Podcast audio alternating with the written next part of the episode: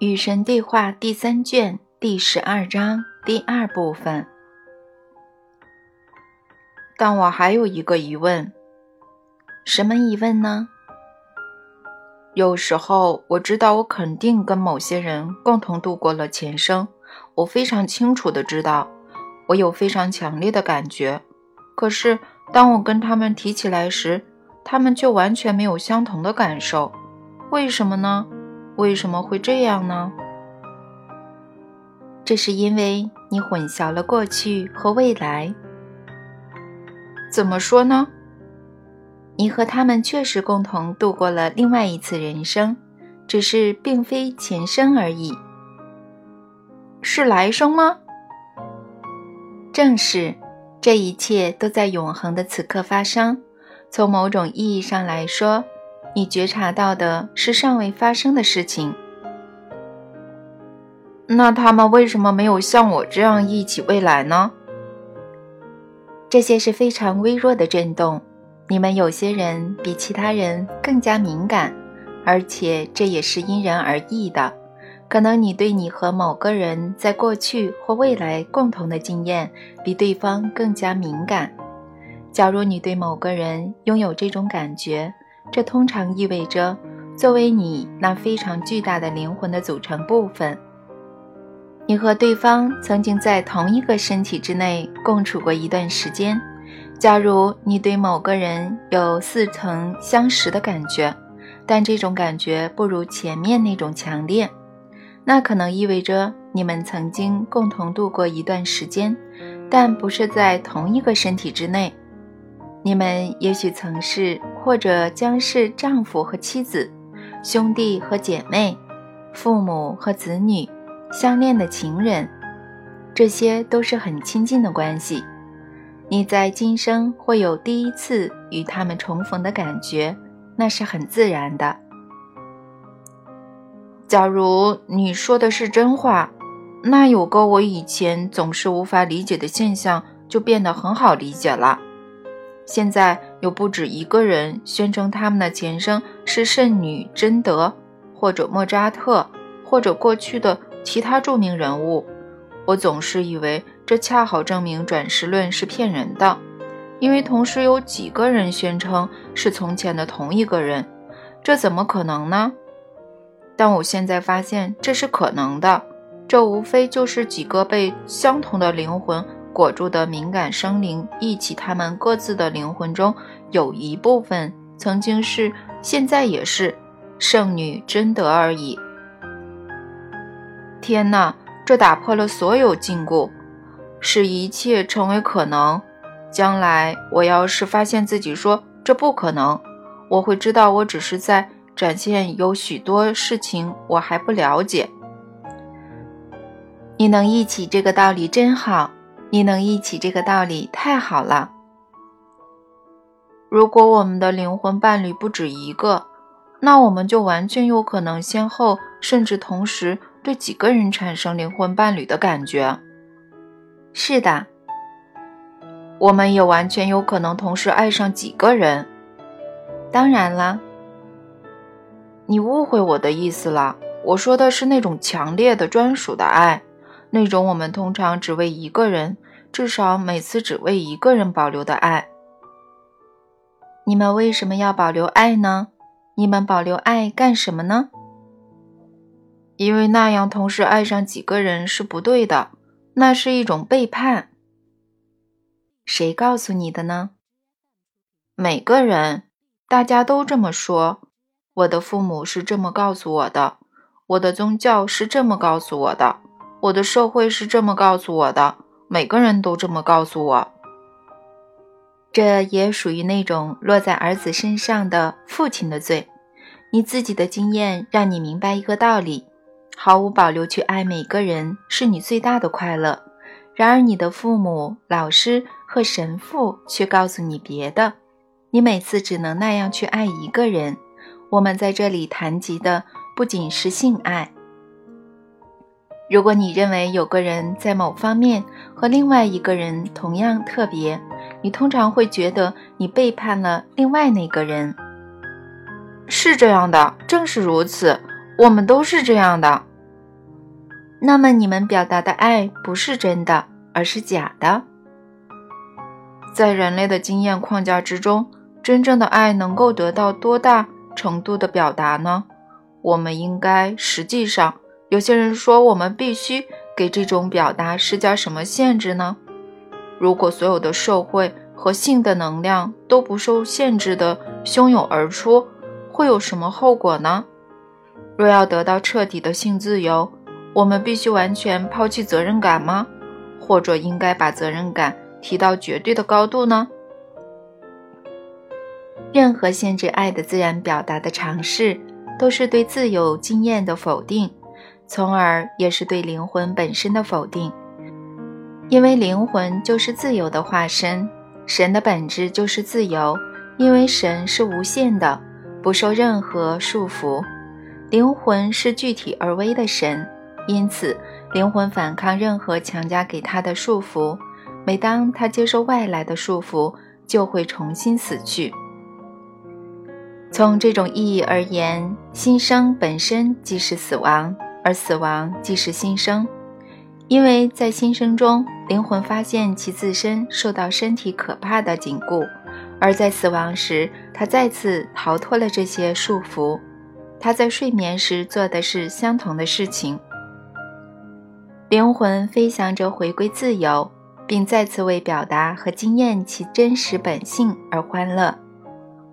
然而，当他处在身体之内时，他的真实本性能够得到经验和表达吗？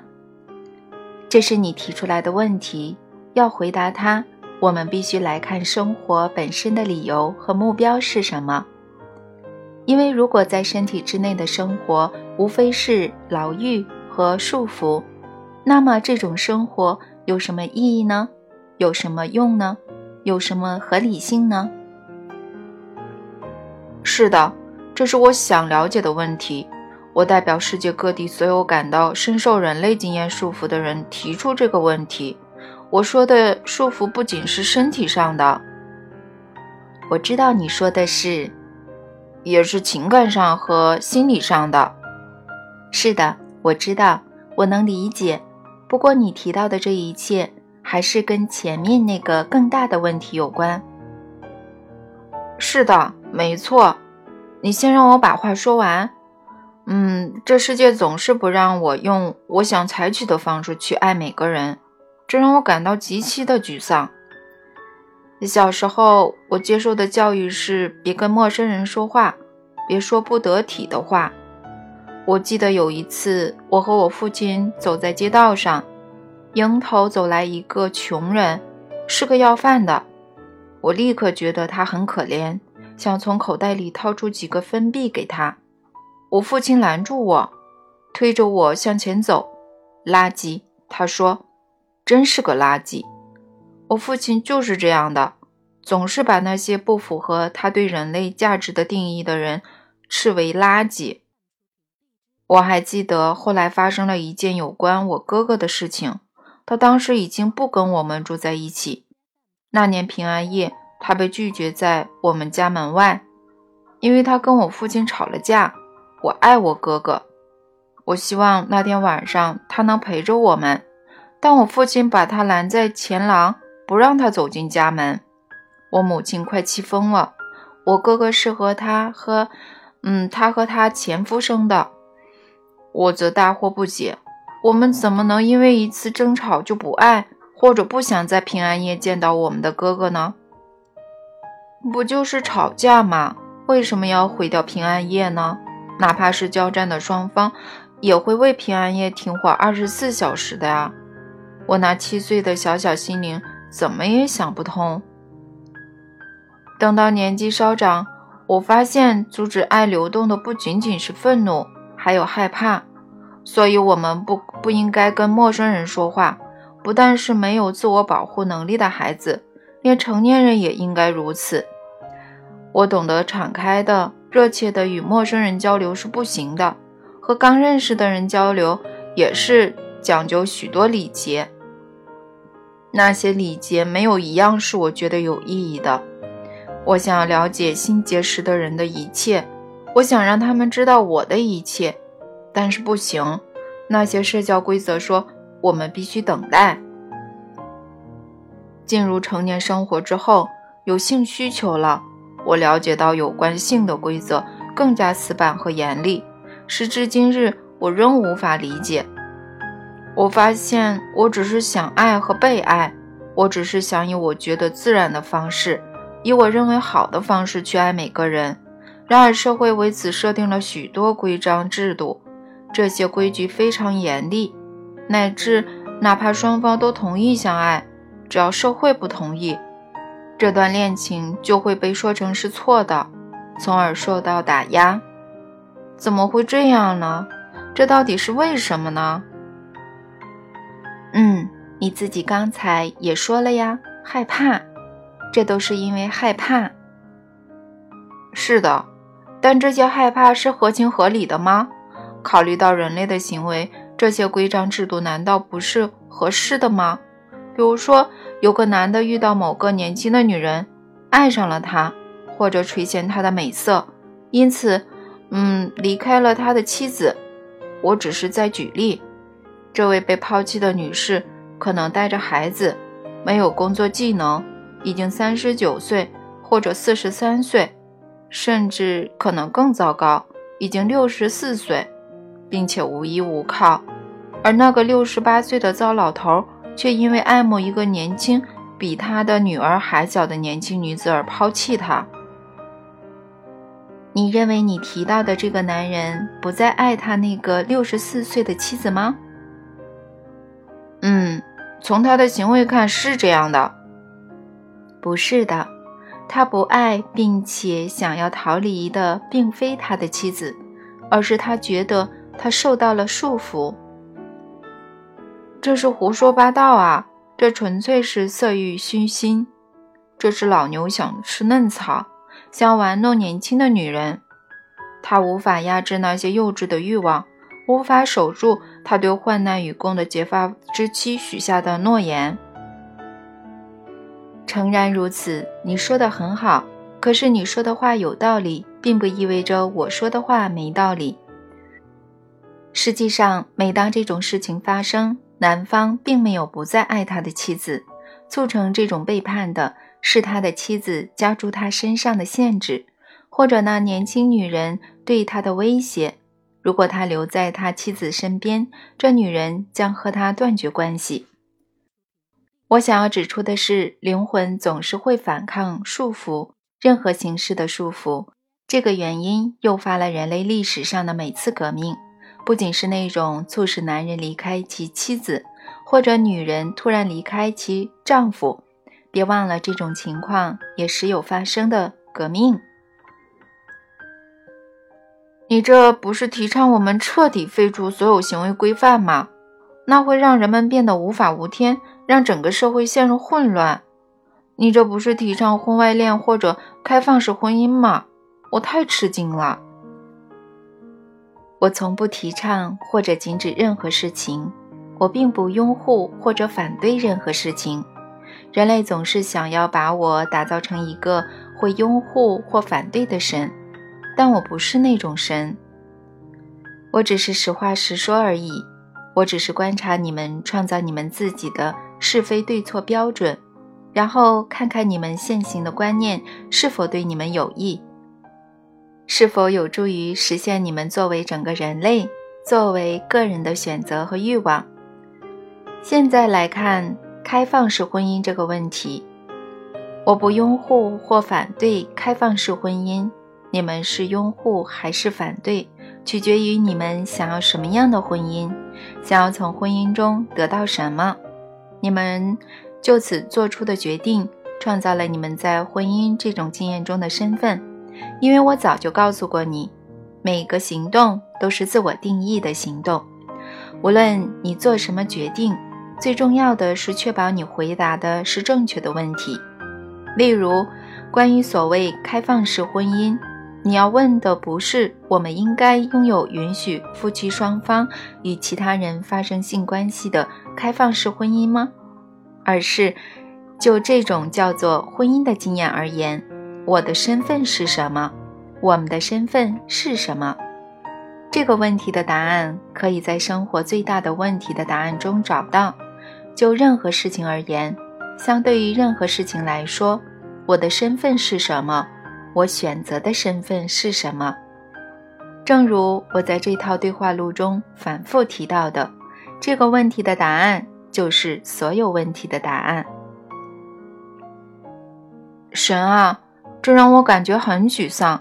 因为这个问题的答案太过宽泛，他根本回答不了其他问题。真的吗？你对这个问题的回答是什么呢？根据这几本书，根据你在这套对话录里对我说的话，我是爱，那就是我的真实身份。太好了，你学会了，这是正确的。你是爱，爱是宇宙间的一切，所以你是爱。我是爱，没有不是爱的东西。那么怕呢？怕是非你，怕是披着真相外衣的假象，怕是爱的对立物，它是你在你的实在中创造出来的，这样你才能通过经验认识你的身份。在你所所处的相对世界中，情况就是这样的。假如没有非你，那么也就没有你。是的，是的，我们在这次对话录中谈过好几次了，但我觉得你好像忽略了我的抱怨。我说的是我们的身份，也就是爱。这个问题的答案太过宽泛，根本就不算答案，所以什么问题也回答不了。你说它是每个问题的答案，我说他回答不了任何问题，更回答不了我们的婚姻应该是。开放式的婚姻吗？这么具体的问题，如果这是你的真实想法，那是因为你并不知道爱是什么。有人知道吗？自有时间伊始，人类就一直想弄清楚它是什么。时间并不存在。是的，是的，我知道时间并不存在。我呢，只是个比喻性的说法。让我来看看是否可以用你的说法找到一些词语和方式来解释爱是什么。太好了，那很好的。我想到的第一个词是无限，也就是说，爱是无限的。嗯，我们回到了这次讨论的起点。我们这不是在绕圈吗？绕圈是好的，别怪他。继续绕圈吧，继续围着这个问题绕圈。绕圈是可以的，重复是可以的，重提、重申是可以的。有时候我会失去耐心，是有时候吗？这真是太搞笑了。好吧，好吧，请你继续说下去吧。爱是无限的，它没有起点，也没有终点。没有从前，也没有以后，爱过去、现在、未来，永远存在。所以，爱是永远存在的，它是永恒的实在。现在，我们要回到我们前面使用过的另一个词汇——自由。因为如果爱是无限的、永恒的，那么爱就是自由的，爱是绝对自由的。在人类的实在中。你会发现，你永远在寻找爱以及被爱。你会发现，你永远渴望爱是无限的。你会发现，你永远希望你能够自由地表达它。你将会寻找自由、无限和永恒的爱。你未必能够得到它，但它就是你要找寻的。你会寻找这份爱，因为这才是真正的爱。你内心深处知道这一点。因为你就是爱，你是在借助爱的表达来认识和经验你的身份和本质。你是表达着生活的生活，表达着爱的爱，表达着神的神。因此，这些词汇都是同义词，请把它们视为相同的东西：神、生活、爱、无限、永恒、自由。任何东西。只要不是其中之一，便不是其中的任何一种。你是所有这些，你迟早会想要惊艳到你自己是所有这些东西。为什么要说迟早呢？因为这要看你什么时候克服你的怕。正如我说过的，怕是披着真相外衣的假象，它是非你。唯有惊艳过非你，你才能试图惊艳你。谁会想惊艳怕呀？没有人会想，你的害怕是别人教会的。孩子经验不到害怕，他认为他能做任何事情。孩子也不会经验不到自由，他觉得他能爱任何人。孩子更不会惊艳不到生活，孩子相信他们会永远活下去。那些表现得像孩子的人，则认为没有什么东西能够伤害他们。孩子也不认识任何不神圣的东西。直到成年人告诉他们哪些东西是不神圣的，所以孩子光着身体四处乱跑，拥抱每个人，完全没有顾忌。要是成年人也这么做，那该有多好！嗯，孩子可以这么做，是因为他们有着纯真之美。成年人无法回到那种纯真的境界，因为成年人总是在进行房事的时候。才光着身体。是的，当然了，神认为房事不是纯真的，所以禁止你们自由的经验它。是啊，这确实受到神的禁止。原先在伊甸园里，亚当和夏娃赤身裸体，非常快乐的跑来跑去。后来夏娃吃了树上的果子，那是善与恶的知识。然后你惩罚我们，让我们落得如今的下场。因为我们全都背负着那种原罪，我没有做过这种事，我知道，但我忍不住想抨击一下教会。你最好别惹他。好的，我知道了。那些教会的人没什么幽默感。你又来了，对不起。我刚才说到，你们人类。努力想要经验无限的、永恒的、自由的爱。婚姻制度是你们创造永恒的尝试。结婚时，你们同意成为终身的伴侣，但这根本无法催生一种无限和自由的爱。为什么呢？如果婚姻是自由选择的，难道它不是自由表达吗？说你只跟你的配偶做爱，不跟其他人做爱。这不算限制吧？这是选择，选择不是限制，它是自由的实践。是的，前提是你们继续选择那样，必须选择那样啊，那是承诺。是的，麻烦就是从这里开始的。嗯，请你解释。也许将来某天你会明白，你经验到的爱情关系是非常特别的，倒不是说你会觉得某个人比其他人更加特别，而是说你用来向某个人展现你的爱，你对所有人的爱，对生活本身的爱的方式是专属于那个人的。其实你向每个你真正爱的人展现爱的方式都是特别的。你无法用相同的方式向两个人展示你的爱，因为你是独特的造物和独特的创造者。你创造的每样东西都是独特的，任何思维、话语和行动都不可能被复制。你无法复制，你只能独创。你知道为什么没有哪两片雪花是相同的吗？因为它们不可能相同。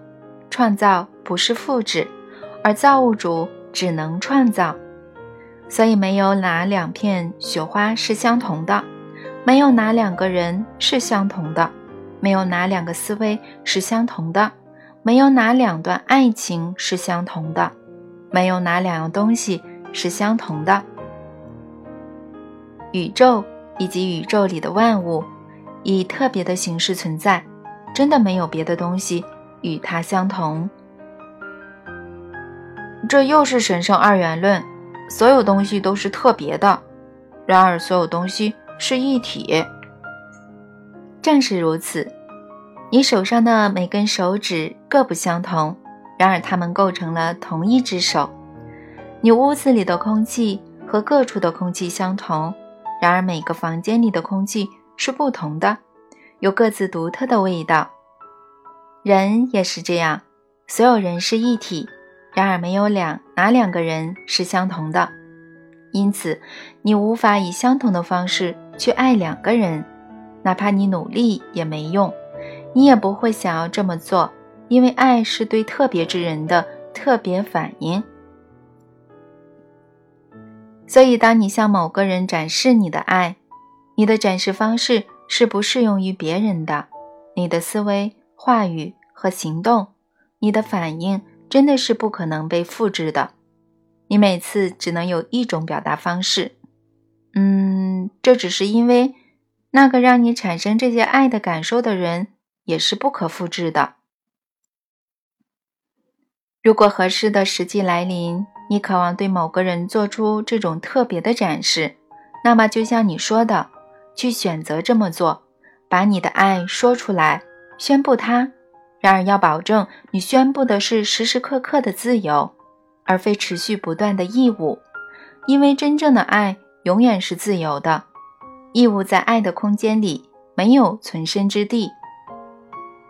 假如你认为你决定以特别的方式向某个特别的人表达你的爱是一种神圣的承诺，是永远不能被打破的承诺，那么迟早有一天，这种承诺将会在你的经验中变成义务，到时你就会憎恨它。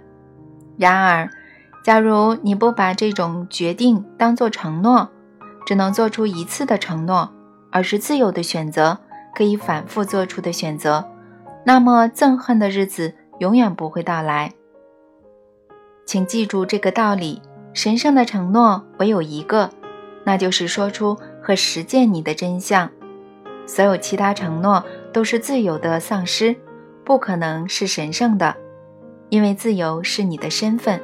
假如你丧失了自由，你就丧失了你的自我，那可不是神圣的行为。那是对神的亵渎。